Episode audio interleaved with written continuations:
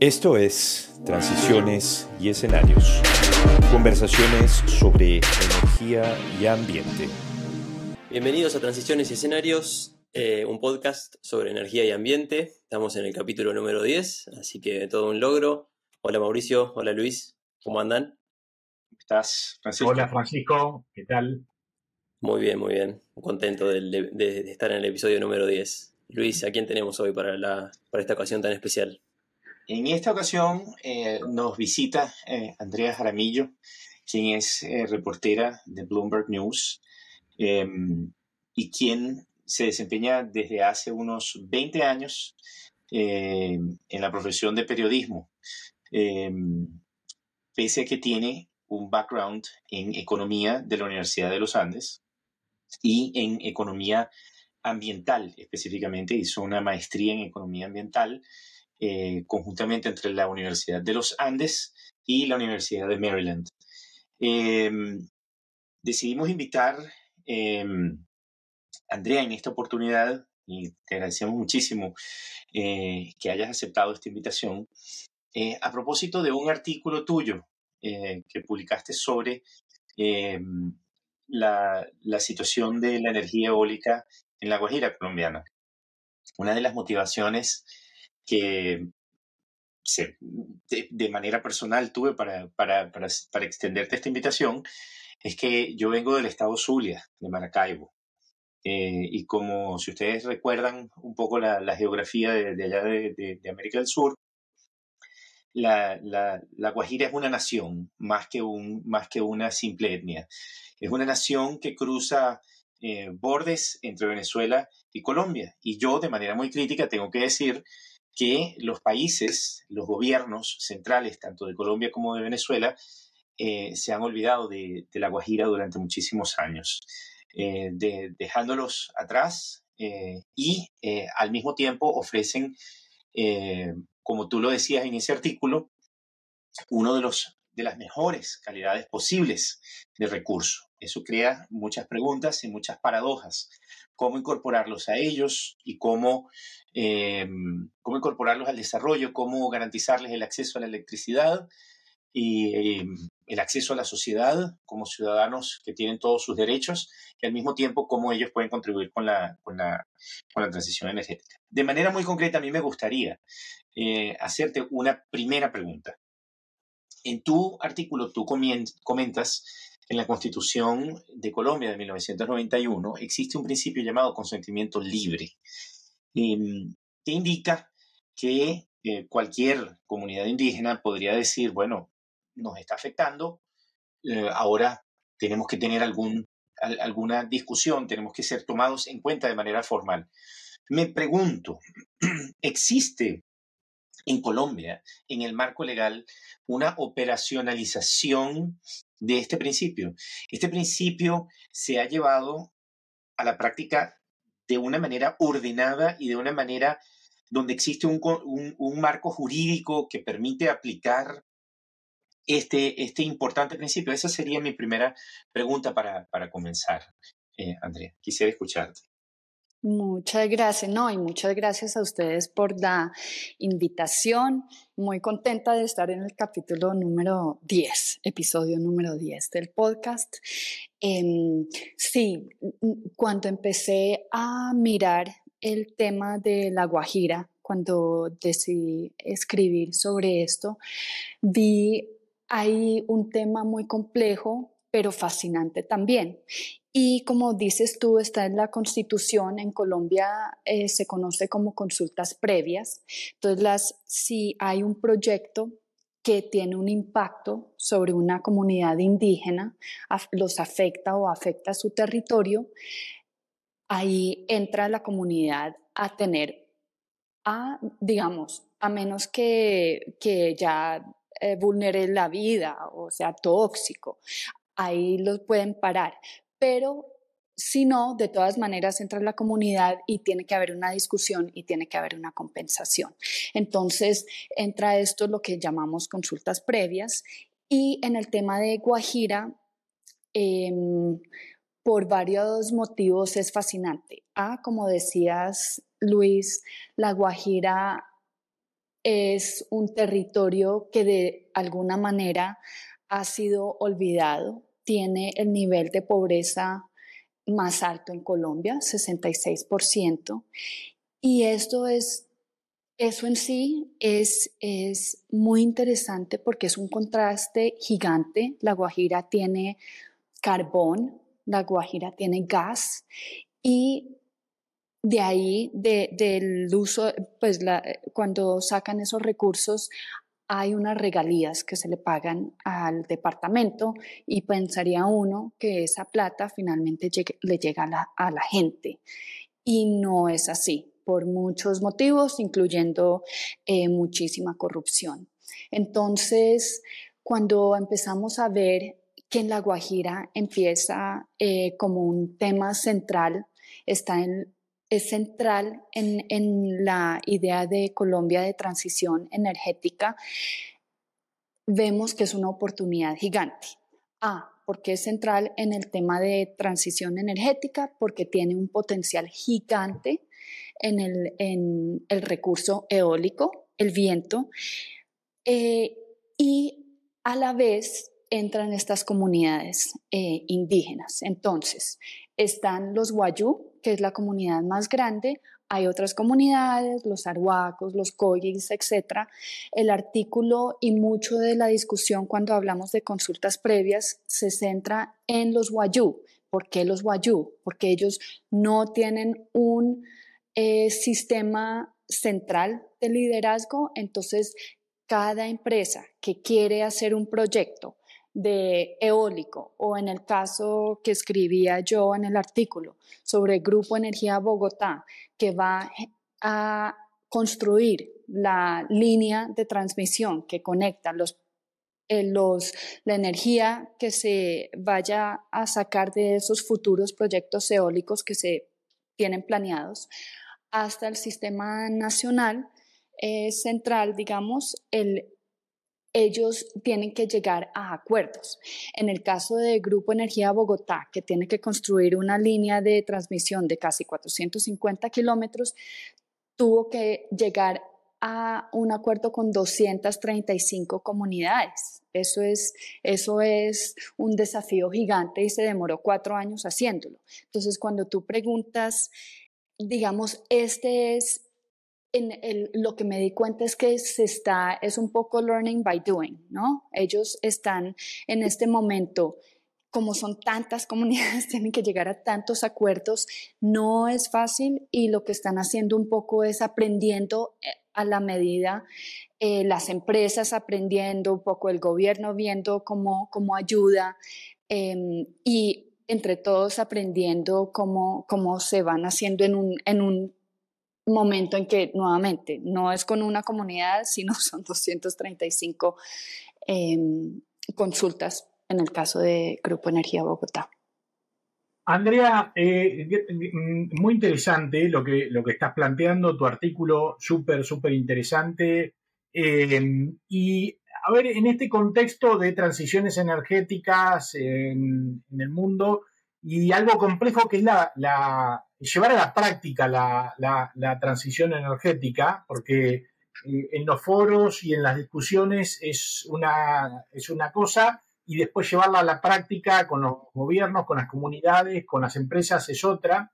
Vos estás planteando justamente un, caso muy interesante de complejidad de aplicación de, una, de, la, de la transición energética, de cómo llevar adelante. Y mi, mi, pregunta tiene que ver con algo que vos planteás en tu artículo, que es un, el, pacto no vinculante por la transición energética justa que firmó el presidente Petro, los grupos indígenas, las empresas y, el gobierno de La Guajira.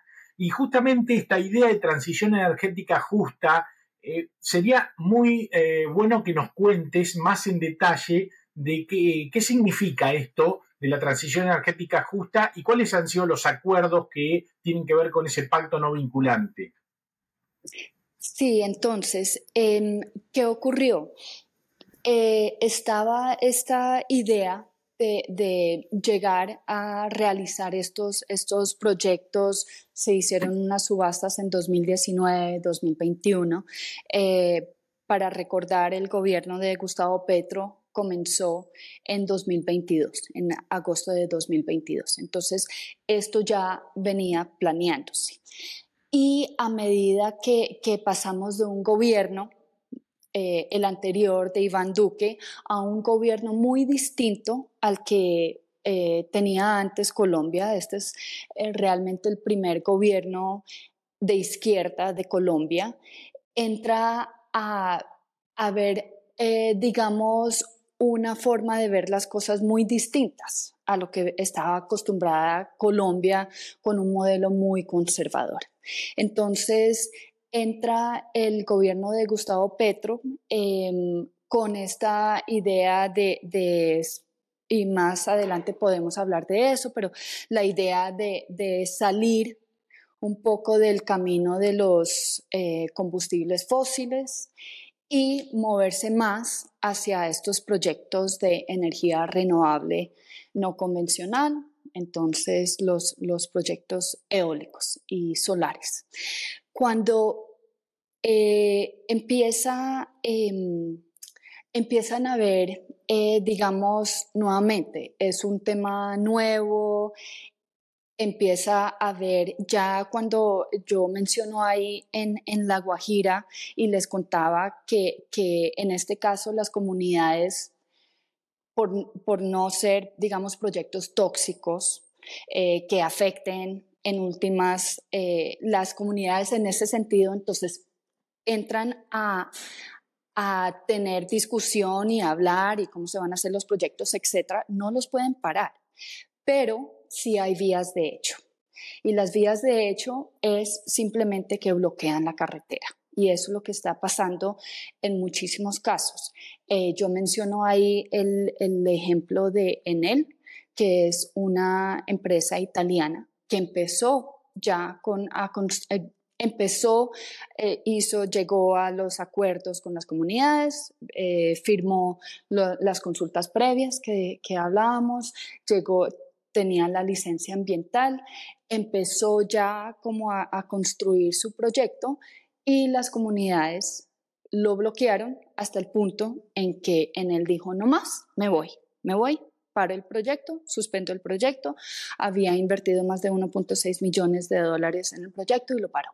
Entonces, en el momento en que, en que se reúne, eh, entonces el gobierno, em, las empresas empezaron a ver que, que, digamos, habían bloqueos, tal vez no veían la ayuda del gobierno que esperaban tener para levantar esos bloqueos. Eh, se hablaba también un poco de que las comunidades se sentían empoderadas porque entró este nuevo gobierno, entonces estaban exigiendo mucho, las empresas están ahí para hacer el proyecto, sí tienen que llegar a un acuerdo, pero como que de cierta manera podían sentir que les estaban pidiendo más de lo que ellos podían dar porque ellos no son el Estado, ellos, ellos no están ahí para, para, para dar los, los servicios, digamos, públicos de educación, agua, etcétera. Eso, eso.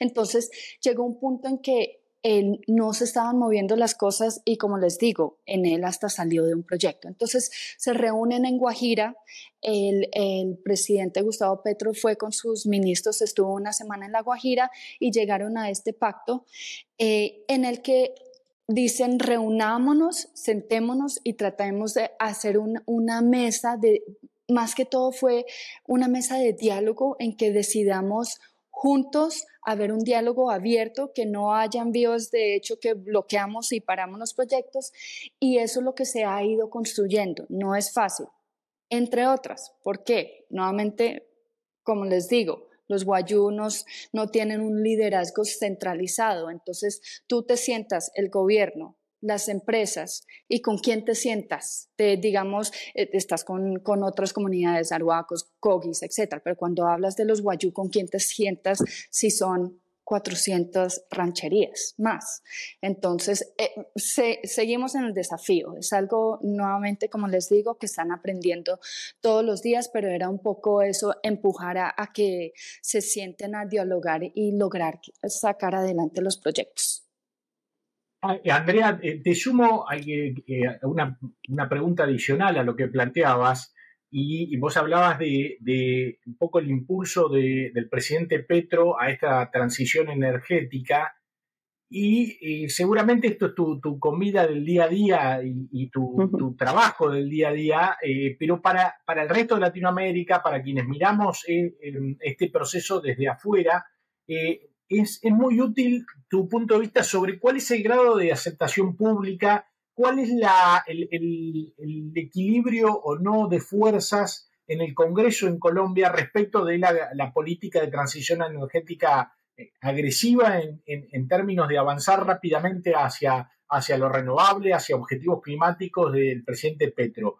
Eh, tu perspectiva no, nos interesa mucho en este punto. Pues Gustavo Petro, eh, una de sus plataformas con las que fue elegido fue precisamente este tema de medio ambiente, de salir eh, em, de, hacer una transición, de, salir de combustibles fósiles. Eso fue parte de la plataforma con la que él fue elegido. este tema no tiene que pasar por Congreso. Entonces, no es, él sí ha tenido otras reformas, pero en el caso particular de, digamos, esta transición, no es un tema que pase por Congreso, pero sí ya en la práctica eh, no es tan fácil. Entonces, como para, para mirar la importancia de los combustibles fósiles eh, para Colombia, hay que tener en cuenta que entre petróleo y carbón, eso equivale a más o menos 50% de las exportaciones de Colombia. Entonces es bien importante lo que, lo que implica eh, eso para el país. En términos de ingresos, eh, entre carbón y petróleo, en la última década más o menos ha sido 13% de los ingresos del gobierno. Entonces, cuando tú entras y dices, ¿Qué fue lo que dijo el, presidente cuando entró? Colombia no va a firmar nuevos contratos. Se mantienen los contratos que ya existen. Entonces, los contratos que ya existen están y Colombia sigue produciendo, pero no vamos a firmar nuevos. Y eso ha generado, em, digamos, reacción, obviamente, de por el lado de, no solo de las empresas, pero en términos generales, cuando empieza uno a mirar a largo plazo eso que quiere decir para las finanzas del país, es un impacto muy grande y siguen cuestionando la decisión del presidente. Em, se, se, cuestiona en términos nuevamente de los ingresos, qué tan fácil es que Colombia diga no más al petróleo. Eh, y una de las de los estudios del mismo gobierno, de la Agencia Nacional de Hidrocarburos, la ANH, a mediados del año ellos sacan las, eh, un estudio técnico sobre las reservas del país y las reservas de petróleo y las reservas de gas natural eh, las sacan separado, pero más o menos son menos de ocho años que hay de petróleo y, de gas natural. Entonces, eso ha llamado las alarmas muchísimo porque, porque no solo son por los ingresos, es que en, Colombia más o menos 80% de los hogares cocinan con gas natural. Entonces la gran pregunta es, ¿de dónde vamos a sacar ese gas natural? Entonces ya entramos a, a otros temas que es, Colombia está haciendo una apuesta. Eh, Además, para generar energía de, los proyectos eólicos de lo que hablábamos, también está haciendo una, eh, una apuesta grande por el gas eh, costa afuera que tiene, pero eso se demora más o menos siete años, porque son descubrimientos, apenas se están mirando, etcétera, etcétera. Entonces, eh, Mientras tanto, la pregunta es de dónde vamos a sacar gas. Hace más o menos. ¿De dónde vamos a sacar el gas? Tal vez lo podríamos sacar de los exacto. Entonces, exactamente. Eso fue, y eso fue. Justo el presidente estuvo eh, hace, no me acuerdo, hace más o menos un mes, se reunió con Nicolás Maduro y ahí anunciaron que posiblemente a finales del próximo año Colombia podría estar importando gas de Venezuela. Bueno, ya se imaginarán, hay voces que dicen perfecto, hay voces que dicen, pero ¿qué es esta locura? Si Colombia tiene gas natural, ¿cómo así que vamos a depender de Venezuela o traer una parte de Venezuela? Eso no tiene sentido. Lo que necesitamos es utilizar los, pues, usar los recursos que tenemos, pero nuevamente estamos en esta, eh, que el, presidente no se ha salido de ahí. O sea, desde día uno dijo no se, eh, no se firman nuevos contratos y en esas estamos. Entonces, si se trae el gas de Venezuela, etcétera, pero nuevos contratos no va a haber. Andrea, aprovecho mi última pregunta, después lo, dejo a Francisco. Eh, aprovecho que vos hablaste recién del gas. De, eh, eh, alguna vez mirando el sector, el sector eléctrico de, Colombia, entiendo que el, efecto en general del niño suele provocar bastantes alteraciones y sobre todo en los precios y en el uso de eh, la, energía termoeléctrica como una especie de buffer, una especie de mecanismo que otorga flexibilidad para eh, navegar en tiempos de, problemas de hidroelectricidad, donde no hay suficiente hidroelectricidad. Eh, y bueno, justamente la maniobra y la posibilidad de maniobrar la, la da energía despachable, la termoeléctrica, principalmente con el gas, ¿Cómo ven o cómo, si has hablado tú con los, eh, planeadores energéticos en, Colombia, los funcionarios, quienes hacen estudios un poco más de largo plazo, cómo ven eh, esta idea de una transición energética hacia los renovables muy agresiva y eh, cómo, esto se conjuga en términos del sistema eléctrico y para dar esa flexibilidad que se va a seguir necesitando? Es más, posiblemente por algunos estudios eh, climáticos se van a agudizar los problemas vinculados a, los fenómenos climáticos. Eh, ¿cómo, va a responder el, sistema eh, eléctrico y energético si em, se va posiblemente a un menor uso de, hidrocarburos, de gas natural sobre todo, o no? ¿O hay ahí en el gas natural algún, alguna otra mirada? Pues en el, a ver, ahorita más o menos, cifras. 18 eh, mil megas es el consumo de Colombia. Eh, de eso, eh, Colombia tiene una, una, matriz energética de las más limpias del mundo, porque tenemos casi 70% de hidroeléctrica, como dices, pero como, como bien lo pones, eso genera muchas vulnerabilidades cuando hablamos del el niño. Preciso en este momento hay tiempos de menos lluvias, entonces se afecta la, la eh, digamos, eh, Colombia empieza a, a, producir más con las termoeléctricas, sube los precios de la energía, etc.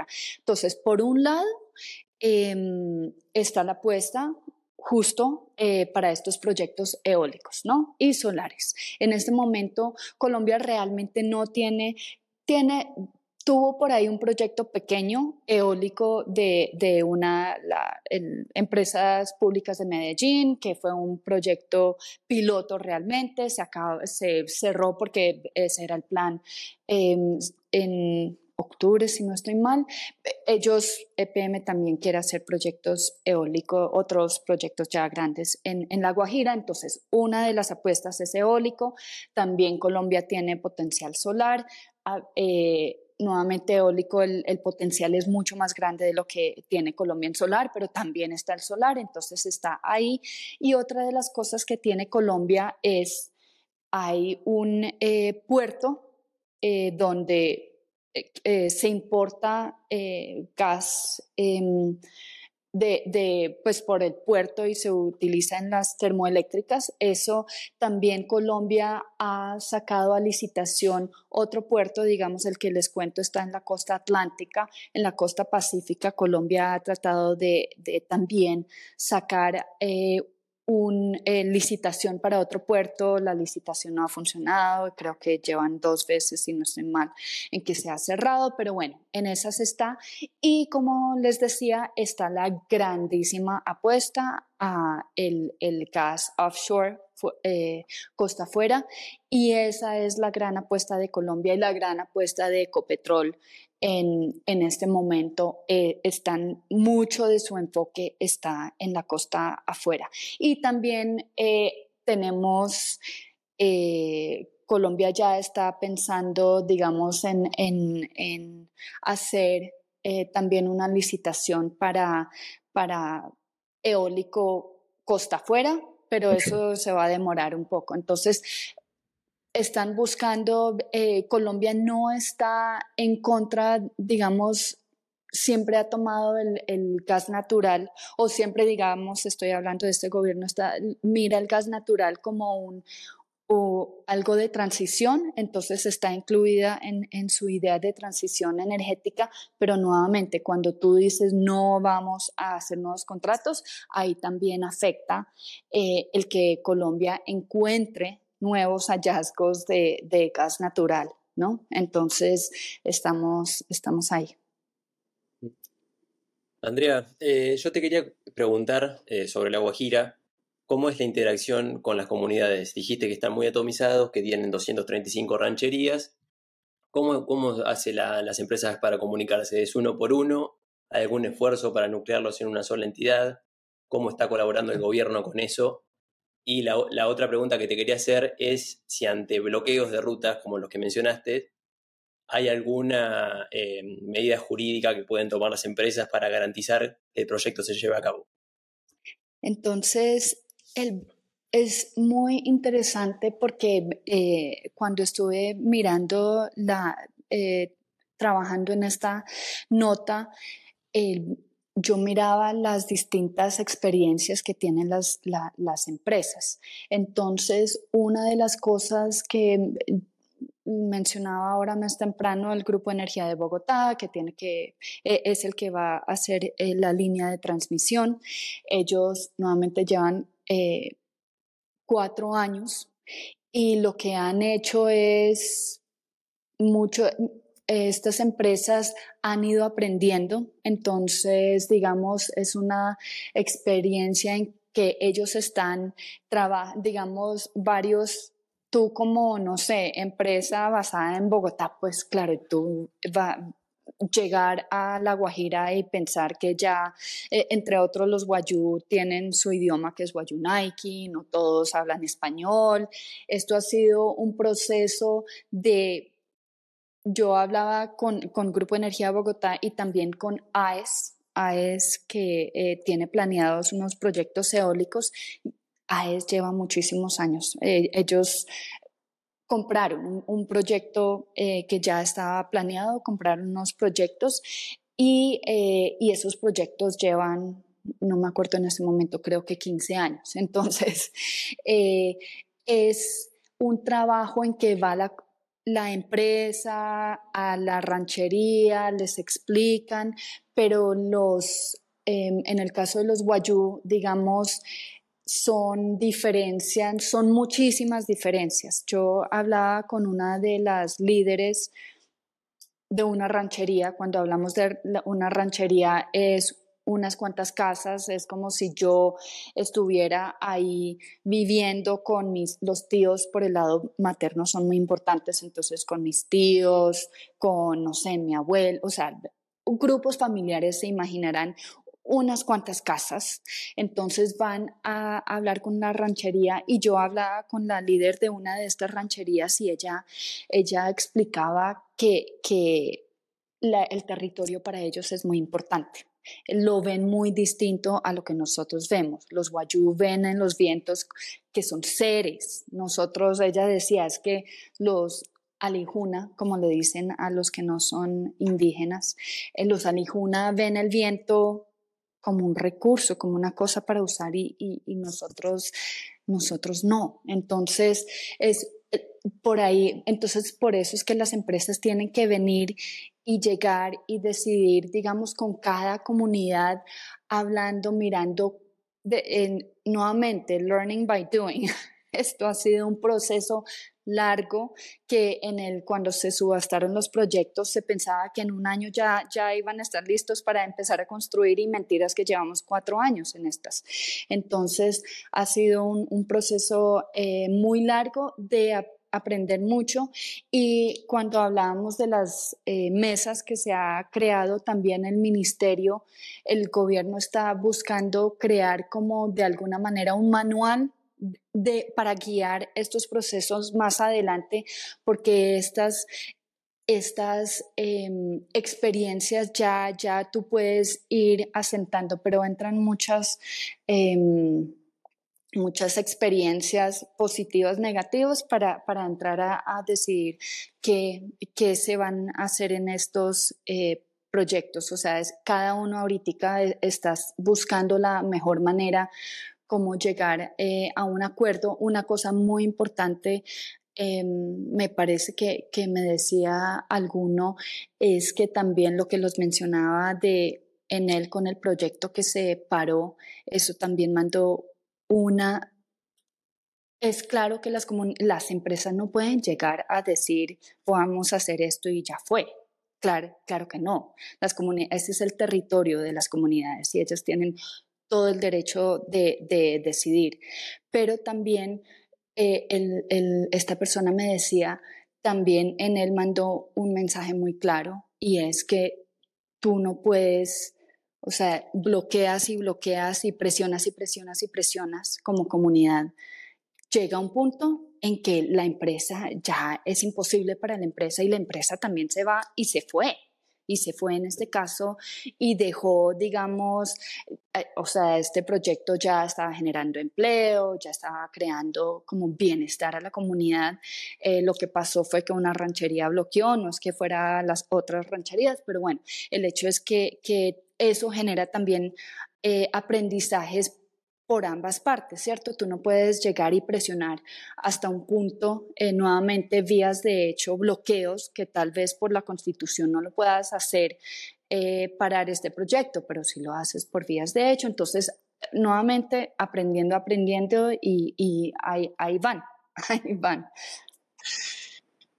Mira, Andrea, yo te quiero agradecer muchísimo por, por todo lo que nos eh, has comentado acerca de, de aquellas latitudes eh, se siente tan cerca y tan lejos. Cuando uno está aquí eh, en un país nórdico y recordando que, bueno, uno viene de, allá, de tan cerca. Pero a mí me gustaría em, hacer unas cuantas reflexiones acerca de, la, conversación que yo acabo de escuchar. Em, como para, para, no sé, como para sentar una, serie de lecciones que, que, sacamos de esta conversación. En primer lugar, Em, observo que hay una em, gran necesidad de intervención gubernamental eficiente y eh, con una eh, gran necesidad de em, maniobra política. Creo que el acuerdo de transición energética o transición energética justa, que fue la, la iniciativa del gobierno de Petro, apunta en una, en, una, en una dirección correcta, porque es necesario que una figura política venga e intervenga en un objetivo tan importante para la sociedad colombiana y también para la sociedad global, como es la transición energética. Eh, creo que por allí se ve, eh, como tú lo estás diciendo, un aprendizaje importante que se tiene.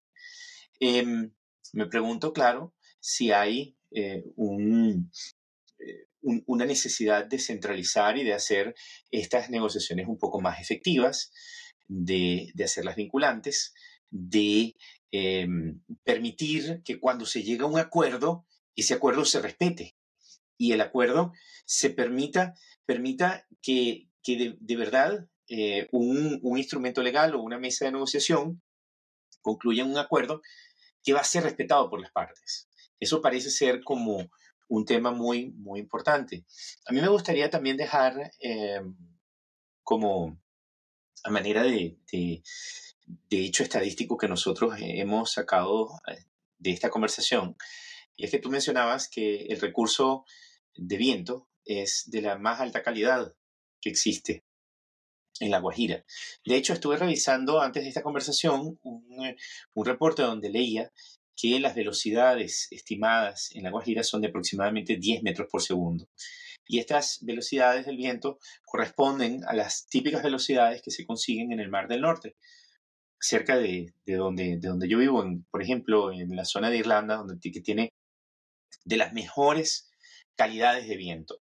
Entonces resulta paradójico que exista tanta discusión y tanta importancia a los recursos eh, de, hidrocarburo en una zona que, además de, tener recursos renovables como, como el viento, también se, tienen, se tienen los hidrocarburos y se piense solamente en esa dirección para, para salir adelante y pensar en un desarrollo que a la, hora de la verdad pues no es del todo sostenible, porque es un, es un desarrollo que viene en contra de la, población misma. Eh, el, desarrollo del carbón es un desarrollo eh, con, un impacto eh, ambiental profundamente negativo y profundamente contraproducente para la sociedad. Me llama la atención también la observación que haces de las líneas de transmisión. cómo no se trata solamente de, los parques de generación, que el, interés existe, pero no se trata solamente de los parques de generación, sino que se trata de, los, de las líneas de transmisión y de cómo estas líneas de transmisión tienen la inmensa dificultad para desarrollarse. Eh, recordamos también lo que tú mencionabas, la, la energía eólica costa afuera, que se está desarrollando más en la zona del, del Atlántico también, pero más hacia el oeste, más hacia la zona de, Barranquilla, más hacia la zona de, Cartagena, de todas estas zonas, y, que según leo, pues tienen inmenso interés. Eh, los, inversionistas en venir a participar, pero uno se pregunta, ¿está, ¿está preparada Colombia para desarrollar las inversiones en infraestructura necesarias para salir adelante con esta transición? Pues realmente no lo sabemos. Sencillamente son, ahí les dejo esas reflexiones que, que, yo saco a partir de esta excelente y grata conversación que hemos tenido. Muchísimas gracias, Andrea. La verdad que eh, ha sido un placer y tal vez pudiéramos invitarte más adelante para, para conversar un poquito más y quizás meternos en los pantanosos, eh, en las pantanosas discusiones de geopolítica, que muchas veces nosotros buscamos evitar un poco, pero eh, también son muy interesantes y apasionantes. ¿Qué dice Mauri? No, bueno, Luis, ahí eh, subrayo lo que decías y que, que marcaba Andrea con eh, que esto no es solo un problema de la generación, porque eh, enseguida uno se enfoca en la generación. Tenemos un episodio con, con, con Heavy Coach, que estuvieron ustedes, Francisco y Luis, charlando, conversando de la importancia de la transmisión, de la importancia de construir eh, líneas de transmisión, de transporte para eh, la transición energética. Eh, y eso me parece que es un punto que vos, Andrea, lo reflejaste en tu artículo muy bien. me parece que es fundamental. Así que los invitamos también a escuchar el, el episodio vinculado al tema. Y yo aprovecho para, en nombre de Luis, de Francisco, de Luciano, que no está hoy, a agradecerte, agradecer tu presencia, tus consideraciones que, son muy útiles para nosotros, para nuestra audiencia, y despedirte, agradecerte y eh, cerrar esto diciendo que básicamente esto fue otro episodio más de transiciones y escenarios, conversaciones sobre energía y ambiente, que es esto que estamos haciendo aquí. Gracias, Andrea. Ha sido un placer. Muchísimas gracias por la invitación y sí, este tema es fascinante y falta mucho y veremos qué pasa. Entonces, así que eh, seguiremos conversando sobre el tema. Muchas gracias. gracias, Andrea. Tengas un excelente resto de día. Gracias, igual a ustedes. Andrea, muchas gracias. Hasta luego. Chao, chao. chao.